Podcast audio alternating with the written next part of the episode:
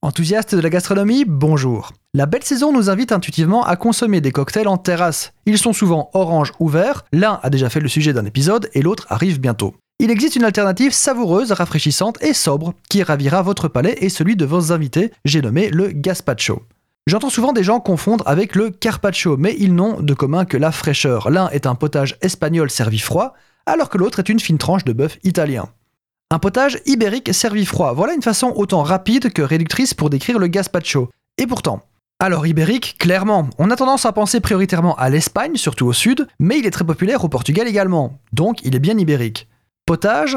Oui mais non. Si notre définition d'un potage est un mélange de légumes mixés afin d'être bu, alors oui.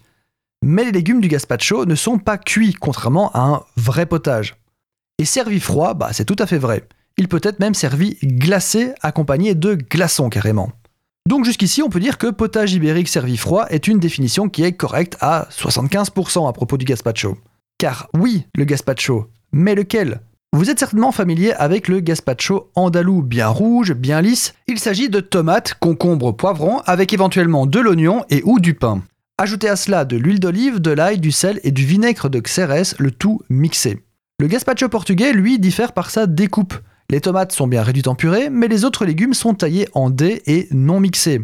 Et évidemment, pas de vinaigre de Xérès, mais du vinaigre de vin local. Chaque région de la péninsule propose des variantes avec oignon, sans oignon, du pain, pas de pain, avec ou sans ail. Bref, à l'instar de la bolognaise, il doit exister autant de recettes de gazpacho que de cuisiniers pour les réaliser. Tout est une question de goût au final. Alors le gazpacho est la star des soupes froides, mais il en existe beaucoup d'autres partout ailleurs. Pensons à la soupe kerkenienne, plus chargée en épices et qui s'apparente plus à une sauce. On peut penser aussi à l'okroshka, la soupe froide slave à base de navets, pommes de terre et carottes. Ou encore à la papa al pomodoro, mixture italienne de tomates, bouillon, ail, basilic, pain et huile d'olive, une sorte de gazpacho rustique. Pour réussir un bon gazpacho à la maison, laissez les légumes dégorger ensemble toute une nuit au frigo.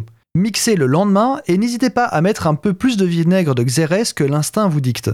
C'est lui qui ajoute cette touche rafraîchissante et subtile au potage. Vous pouvez également ajouter une poignée de glaçons avant de mixer afin de bien le refroidir. Voilà donc un mets facile, économique et diététique qui ravira tous vos invités que ce soit en apéritif, en entrée ou en tapas.